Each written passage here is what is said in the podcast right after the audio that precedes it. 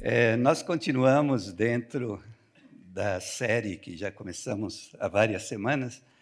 Uma alegria estar aqui com vocês. E hoje nós estaremos estudando o capítulo 7.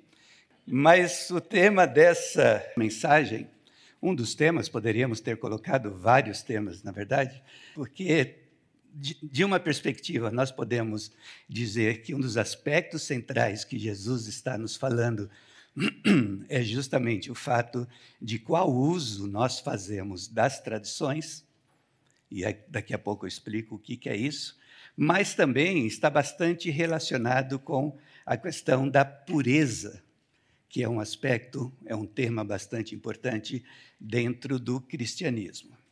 Porque quando nós estudamos um texto como esse, nós temos diferentes camadas do texto. É, é, muito fácil a gente chegar com a cabeça do século XXI e tentar impor os conceitos de hoje sobre o texto, e aí nós chegamos a conclusões equivocadas.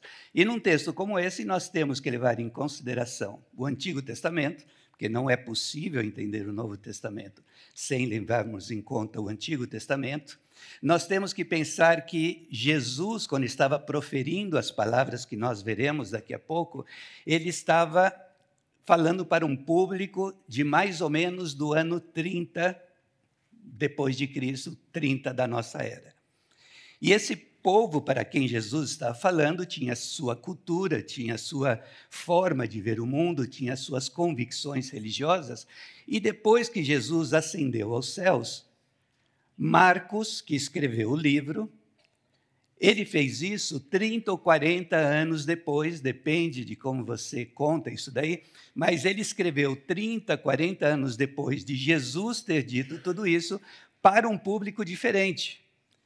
Então você tem aqueles que escutavam a mensagem diretamente de Jesus, daí você tem o Antigo Testamento, você tem aqueles que 40 anos depois escutaram ou leram aquilo que Marcos tinha escrito, e no meio disso tudo, nós temos que então tentar tirar uma aplicação para os dias nossos de hoje, fazendo o possível para não escapar do que realmente o texto está dizendo.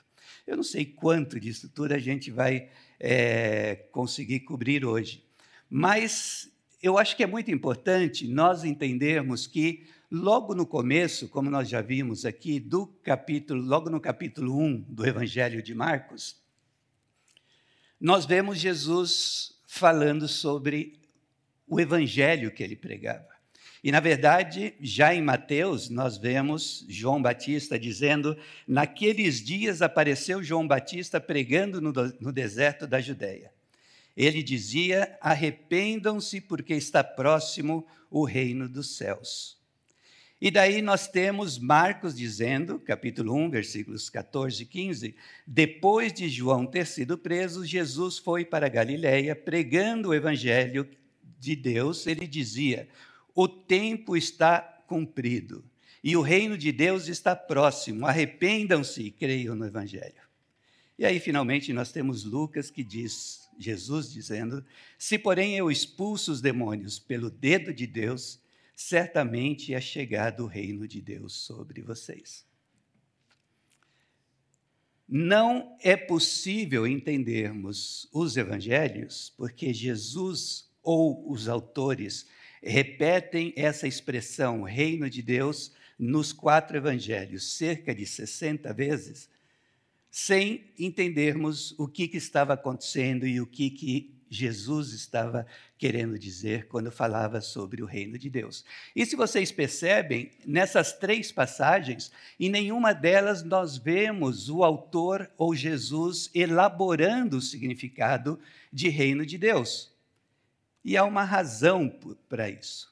Nós vemos que Jesus, João Batista estão dizendo que o reino de Deus está próximo, mas ao mesmo tempo está dizendo que o reino de Deus já chegou, que é necessário arrependimento e é necessário fé, é, crer. Esse é o evangelho que Jesus estava anunciando. E quando ele falava sobre o reino de Deus está próximo, ou o reino de Deus já chegou, as pessoas que estavam escutando isso, diferentemente de nós, já entendiam o que Jesus estava querendo dizer. Porque isso era algo que já tinha sido anunciado no Antigo Testamento, tinha sido profetizado, tinha sido prometido, e que Jesus estava dizendo: chegou esse momento. E quando nós olhamos o Antigo Testamento, Lá no Antigo Testamento está dizendo que quando esse reino for estabelecido, isso significa que é o começo do final dos tempos. Em outras palavras, essas pessoas que estavam escutando a Jesus, eles tinham consciência, aqueles que creram nele, obviamente, tinham consciência de que quando o Messias chegasse, era o princípio de um novo tempo, em que Deus começaria a concluir o seu plano de criar um novo céu e uma nova terra, e, portanto, Jesus inicia esse processo dentro do Kairos, dentro do momento, dentro do tempo na história estipulado por Deus. E esse tal reino de Deus é aquele momento da história que, apesar de ter já começado com a chegada de Jesus, ele só vai ser implementado realmente pelo próprio Deus lá no futuro. Portanto, o momento da história em que os valores de Deus, como justiça, paz, alegria, harmonia, etc., etc., vão imperar de uma forma total isso ainda não aconteceu, você e eu não temos como estabelecer isso, é Deus que vai estabelecer o seu reino, mas nós, vivendo no século 21, já devemos viver de tal forma que demonstremos, através da nossa vida e das nossas palavras, que Jesus inaugurou o reino e quais são os valores desse reino que Jesus inaugurou havia expectativa de que isso estava para chegar. Portanto, vemos o reino como atividade de Deus, como domínio de Deus, evocando, esperando resposta do povo de Deus, e é algo presente, mas que só vai se concretizar definitivamente quando Deus estabelecer para toda a eternidade o seu reino.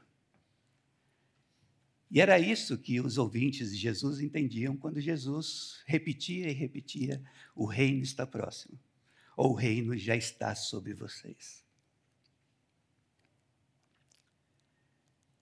E a geografia?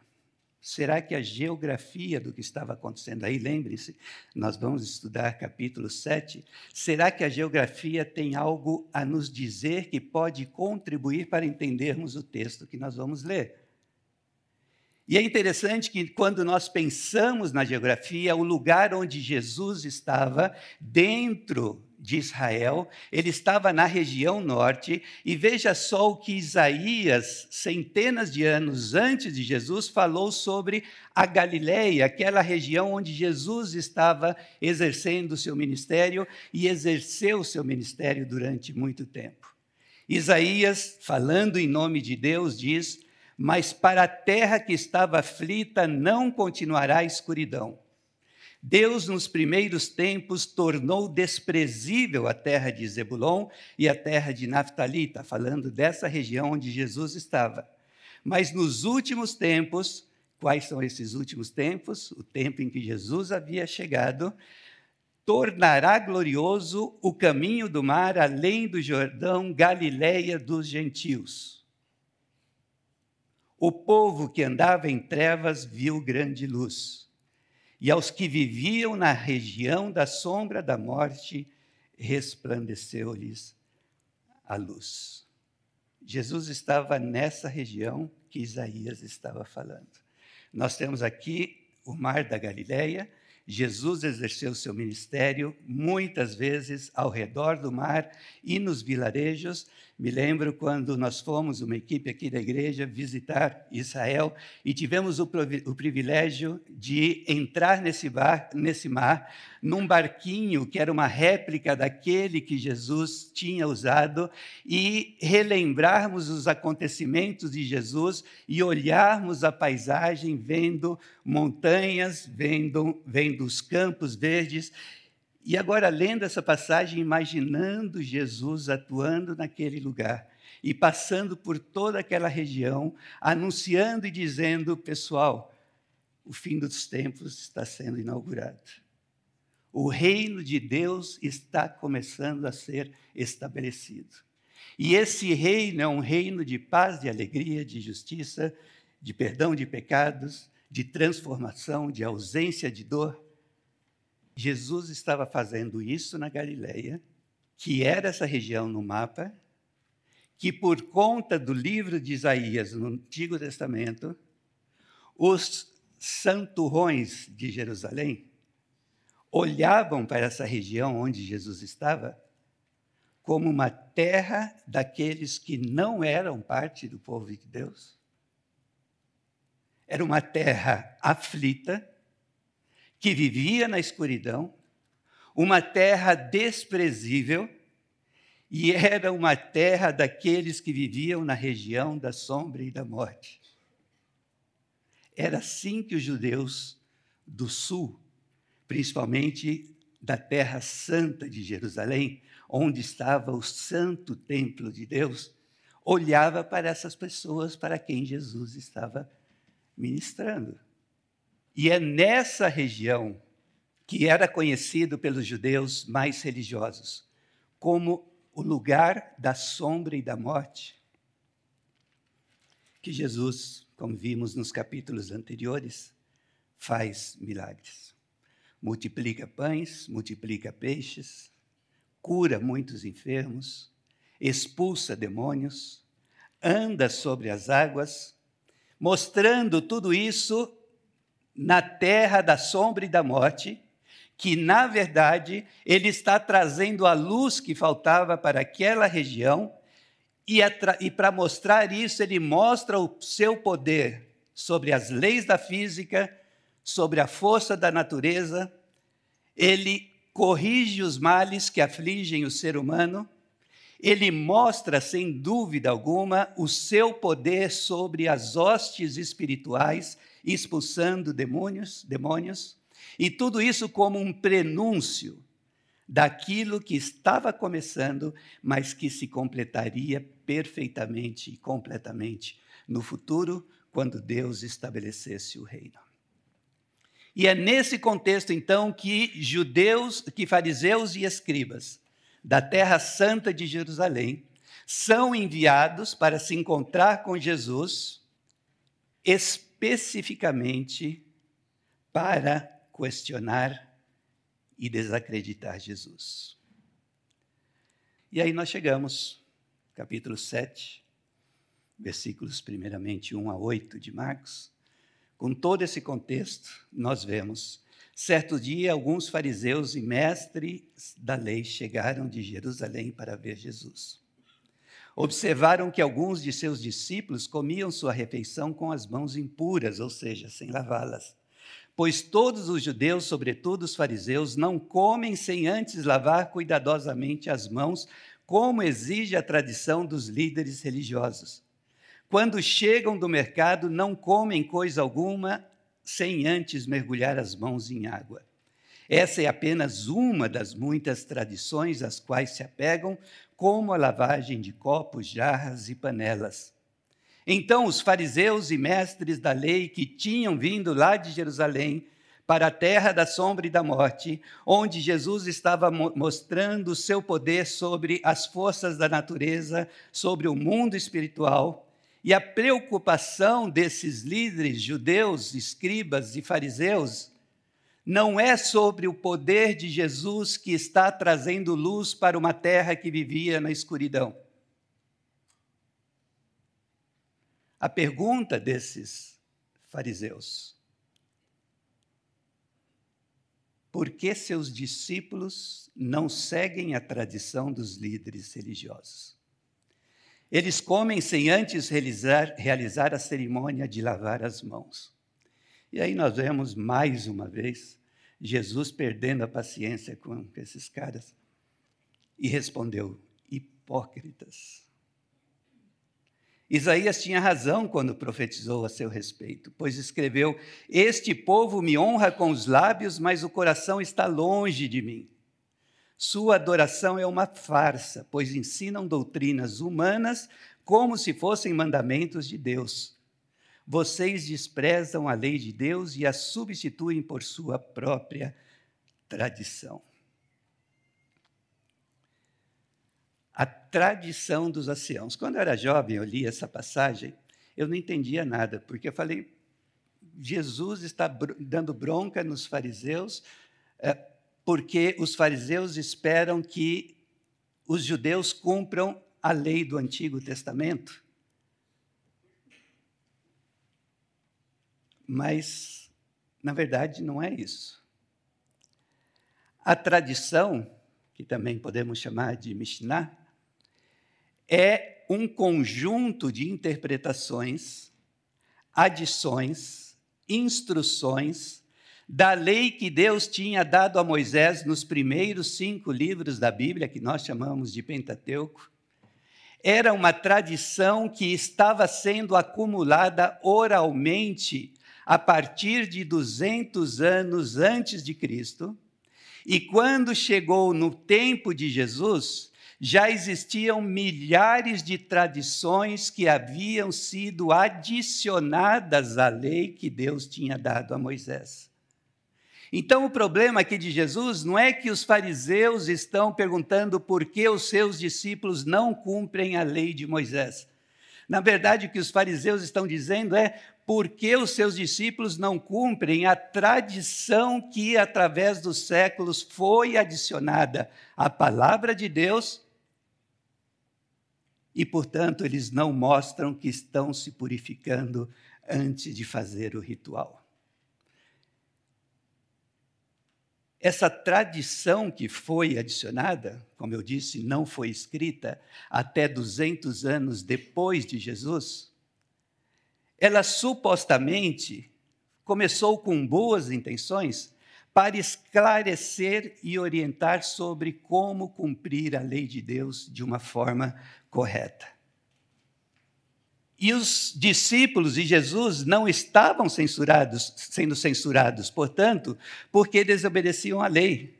Na verdade, Jesus fica muito bravo porque os fariseus estão se apegando a regras regras que não estão na palavra de Deus. Jesus estava descumprindo a tradição, mas essa tradição era a tradição de homens. O grande problema é que este ritual específico, que os fariseus estavam exigindo que Jesus e os seus discípulos cumprissem, não estava na Bíblia. E isso nos ajuda a entender porque Jesus então pede a paciência com esses líderes religiosos, chamando-os de hipócritas, porque vocês estão se esquecendo daquilo que sim está na Bíblia para querer impor o que não está na Bíblia. Vocês estão se esquecendo de que o reino de Deus está sendo estabelecido para se preocupar com o fato de que alguém não lavou as mãos antes da refeição. O que havia na Bíblia, lá em Êxodo capítulo 30, é que os sacerdotes, antes de entrar no tabernáculo, precisavam se purificar, os sacerdotes. Mas a tradição, essas adições que foram sendo feitas através dos séculos, começaram a exigir que toda a população que quisesse mostrar realmente que era piedoso e que estava cumprindo a lei de Deus, eles estenderam essa obrigação que era para os sacerdotes e toda a população que quisesse mostrar a sua religiosidade tinha que fazer tudo isso. Mas em nenhum lugar da Bíblia nós vemos que Deus usava isso como forma de medir a espiritualidade de uma pessoa. E isso tira Jesus do sério, e Jesus continua então nos versículos 6 e 7 dizendo: Vocês hipócritas, Isaías tinha razão, Jesus gostava do livro de Isaías. Isaías tinha razão quando profetizou a respeito de vocês. Pois ele escreveu: Este povo me honra com os lábios, mas o coração está longe de mim. Sua adoração é uma farsa, pois ensinam doutrinas humanas como se fossem mandamentos de Deus. E aí Jesus aproveita o embalo, logo depois disso ele fala: vocês, inclusive, estão pegando um mandamento que existe sim na Bíblia, e Jesus menciona porque é importante, e esse mandamento é honrar pai e mãe e vocês criaram uma, uma regra, uma tradição, que ajuda as pessoas a desobedecerem o mandamento de Deus de honrar pai e mãe.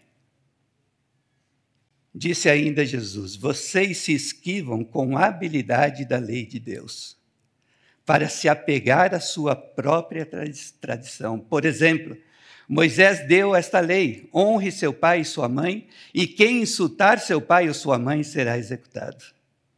Vocês, porém, ensinam que alguém pode dizer a seus pais: Não posso ajudá-los.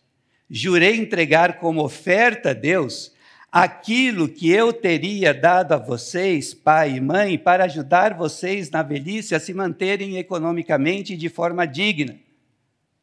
Com isso, vocês, adicionando tradições que não são bíblicas, desobrigam as pessoas de cuidarem dos pais, anulando a palavra de Deus, a fim de transmitir sua própria tradição, e esse é apenas um exemplo entre muitos, diz Jesus.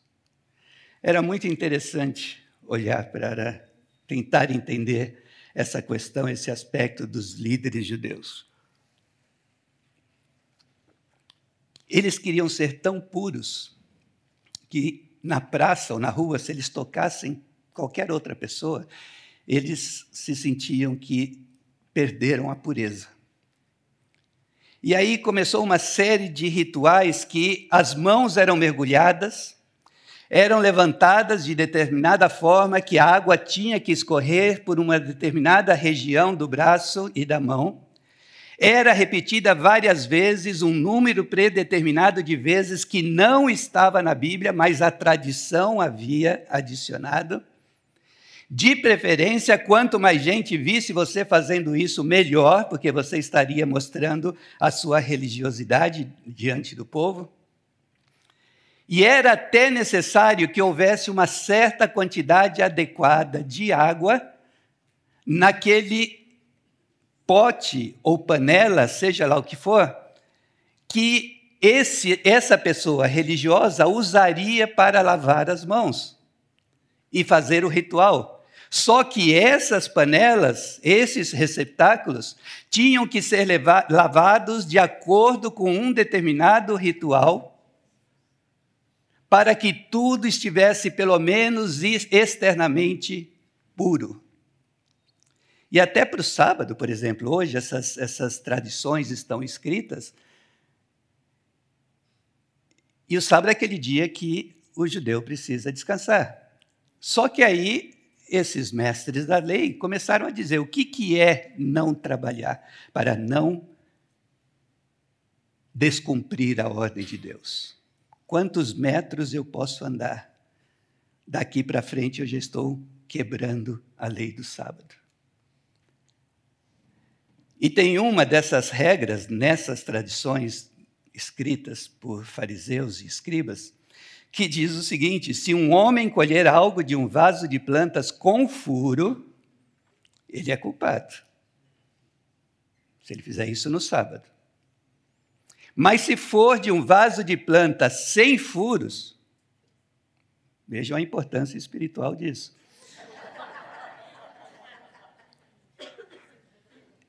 ele então não estaria descumprindo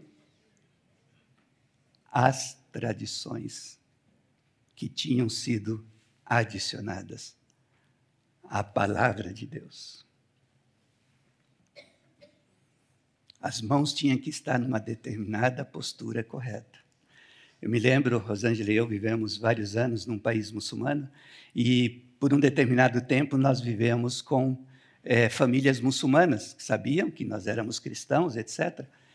E era impressionante olhar para essas pessoas antes de pegar o Alcorão, que é o livro sagrado deles, nas mãos, e antes de se ajoelhar diante de Deus para orar, os rituais de purificação, eu digo, os muçulmanos não gostam, mas que, na verdade, muitos aspectos do Islã é uma cópia do que era o judaísmo na época de Jesus e na época em que Maomé estava pregando. A tradição que supostamente existia para orientar o povo de Deus a caminhar nos caminhos do Senhor contribuía para que a palavra de Deus deixasse de ser cumprida e muitas vezes em benefício financeiro da própria pessoa. E é por isso que Jesus usa o exemplo de honrar pai e mãe. Porque era importante naquela época e continua sendo importante hoje, mas honrar pai e mãe não de acordo com a definição dos fariseus e dos mestres da lei, mas fazer isso de acordo com o que Deus realmente estabelece na Sua palavra. A tradição passou a ter a mesma força ou ainda mais força do que as escrituras, levando a um estado de constante legalismo. Faz, não faz, pode, não pode, senta, não sente, não senta. Pega um vaso furado ou desfurado. Tudo isso começou a ser exigido. Mas Jesus até agora, ele estava falando para os líderes religiosos. E se nós vamos ser fiéis na interpretação, nós deveríamos então, na aplicação, nós deveríamos então pensar: bom, então se Jesus estivesse falando hoje para os líderes religiosos, cristãos, protestantes, evangélicos, dando bronca na gente, quem seria essa turminha? Mas até agora Jesus está se dirigindo aos líderes religiosos dizendo que eles honravam com lábios, mas não com coração. E quando Jesus fala de coração, ele está falando do centro das emoções, mas também do centro da sua vontade, do seu discernimento, da sua decisão, das suas intenções. E ele está dizendo aos líderes religiosos: vocês estão exigindo do meu povo o que Deus não está pedindo deles. E isso, quando um líder religioso faz isso, ele acaba provocando com que os seus seguidores também honrem com os lábios, mas não honrem com o coração. É por isso que nós vemos no Antigo Testamento Deus dizendo: Eu estou cansado, eu estou farto das festas e das canções de vocês. Porque são canções que são proferidas com os lábios, mas o coração de vocês, apesar de todos os rituais, o coração não está puro. E nós podemos chegar a essa situação por conta da influência de nós, líderes cristãos, que estamos levando o povo de Deus nessa direção. Uma aplicação equivocada da palavra de Deus pode nos levar ao orgulho religioso, autossuficiência espiritual, arrogância confessional e denominacional. Pela graça de Deus, nós, na tradição protestante, tivemos ao longo dos séculos muitos homens e mulheres, não, muito mais homens do que mulheres, não por falta de capacidade, mas por conta de certas situações bíblicas históricas. Muitas confissões ou credos ou declarações de fé, e grandes obras teológicas foram escritas, e essas confissões de fé e obras teológicas nos ajudam a nos mantermos dentro dos fundamentos da fé. À medida que eu viajo pelo Brasil e tento entender um pouquinho a complexidade da igreja brasileira, eu tenho a impressão de que nós estaríamos ainda mais divididos, ainda mais polarizados, se não tivéssemos contado ao longo dos séculos com a ajuda dessas confissões e dessas declarações de fé. Porém, temos que nos perguntar: será que nós estamos canonizando essas declarações e confissões de fé? Será que nós estamos canonizando alguns dos grandes tomos teológicos que homens piedosos escreveram, nos esquecendo de que não existe outro livro em qual, no qual nós podemos verdadeiramente nos apoiar, que é a Bíblia, porque todo o resto é passível de crítica e de análise. E nós podemos estar usando isso para criar tradições e regras, que é como colocar jugo que não está orientado na palavra de Deus. Por isso eu sugiro que a solução. Bom, daqui a pouco eu sugiro a solução. Eu fui buscar um exemplo, e não vou falar o nome da denominação, obviamente, porque nós, os santos batistas, não, daqui a pouco vai chegar os batistas. Olha só isso daqui. A confissão de fé de tal denominação é composta por uma das cinco normas doutrinárias estabelecidas pela igreja tal, juntamente com os artigos de religião, as regras gerais das Sociedades Unidas, os sermões padrão de um proeminente teólogo da denominação e as notas explicativas desse mesmo teólogo sobre o Novo Testamento. Agora, vai me dizer que não é possível tirar algumas tradições legais desse tipo de coisa. A resposta eu vou deixar para o André dar depois. E nós batistas, eu fiz pequenininho assim a propósito. 26 declarações de fé ou confissões. E quando eu mostrei para uma pessoa, ela disse: Ah, estão fazendo mais uma.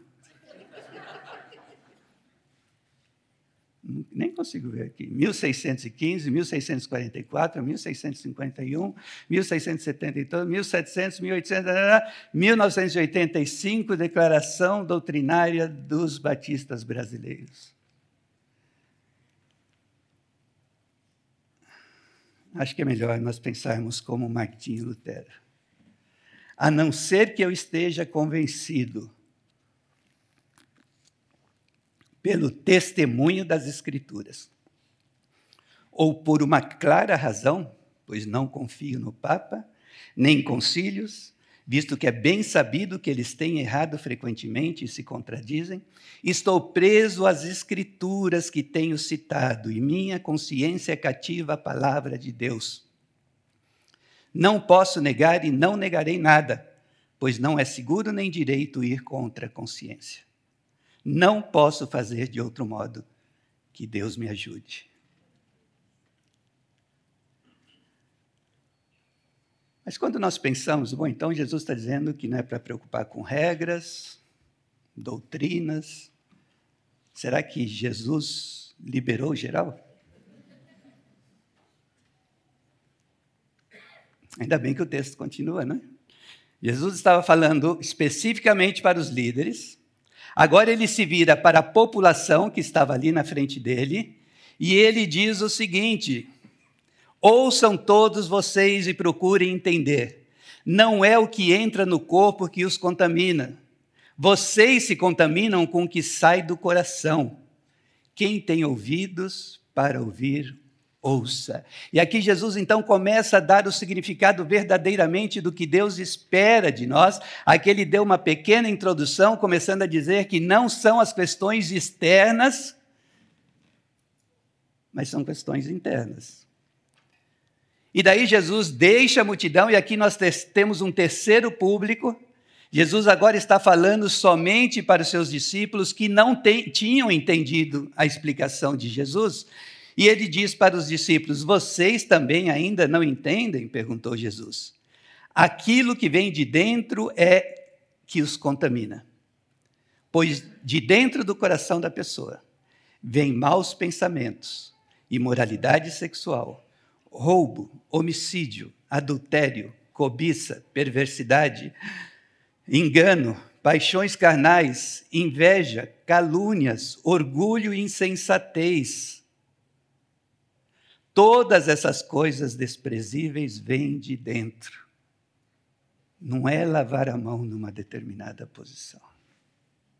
São essas coisas que contaminam. Jesus não está dizendo que não quer pureza. Jesus não está dizendo que não quer santidade. O que ele está dizendo é que ele não quer que doutrinas e regras estabelecidas por seres humanos substituam o que a Bíblia verdadeiramente está ensinando. Portanto, atenção, Jesus não liberou geral.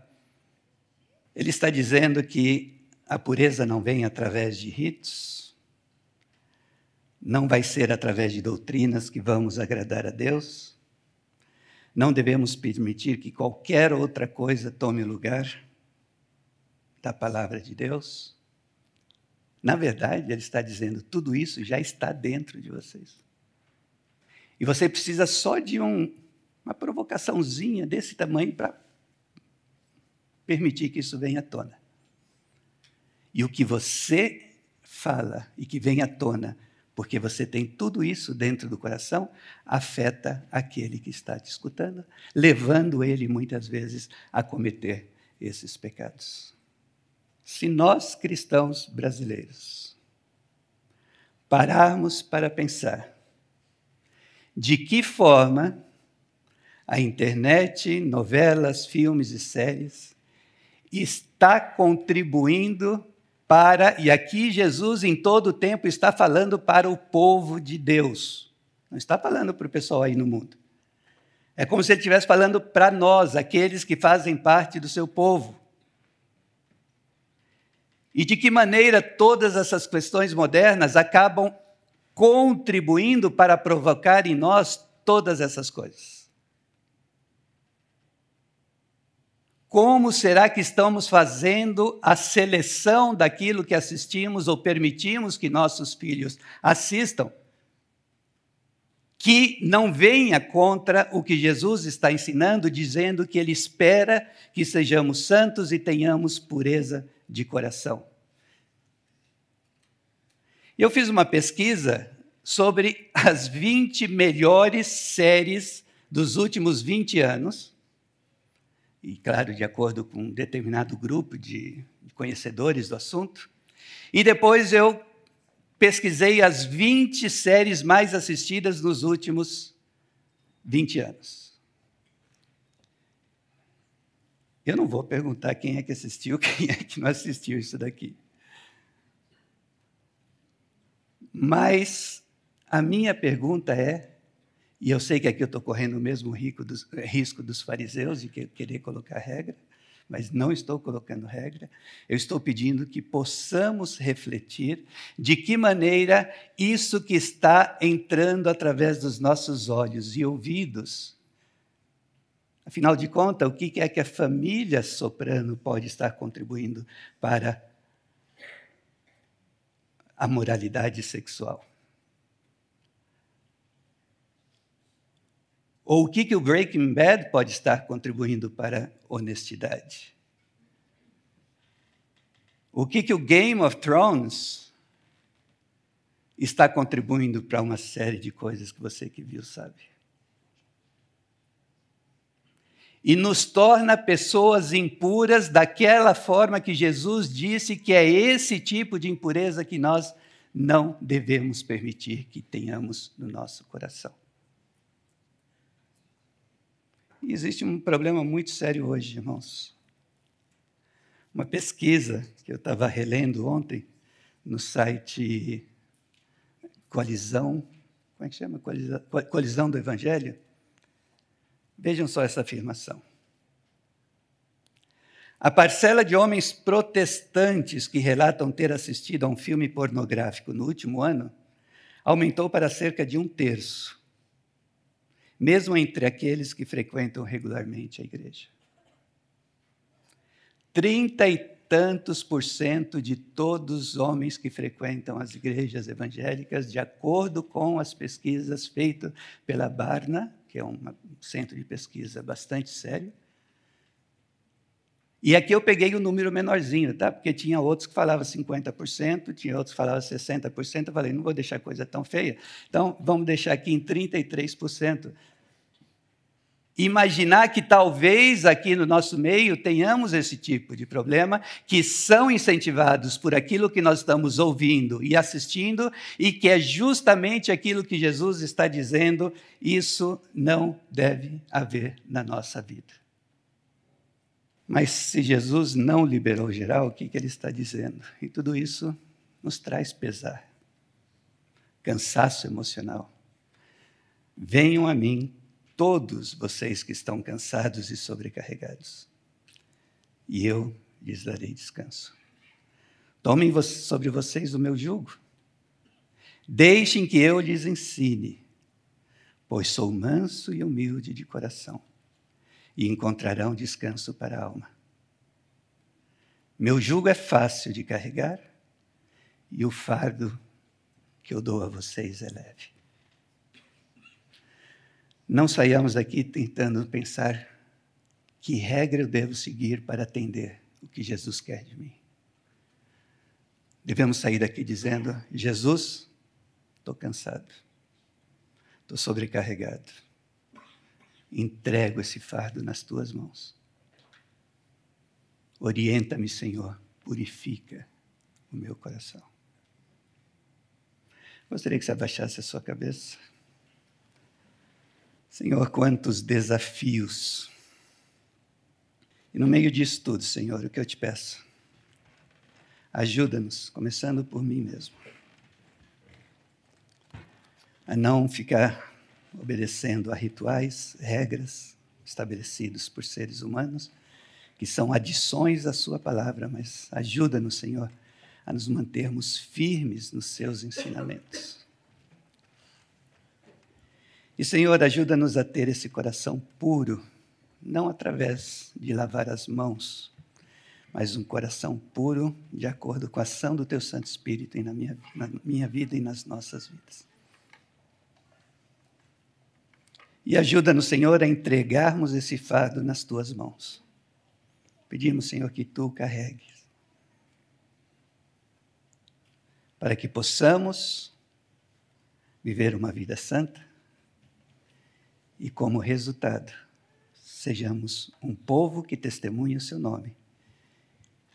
E, como consequência, todos os povos da terra sejam abençoados. Nós entregamos isso nas tuas mãos, no teu nome. Amém.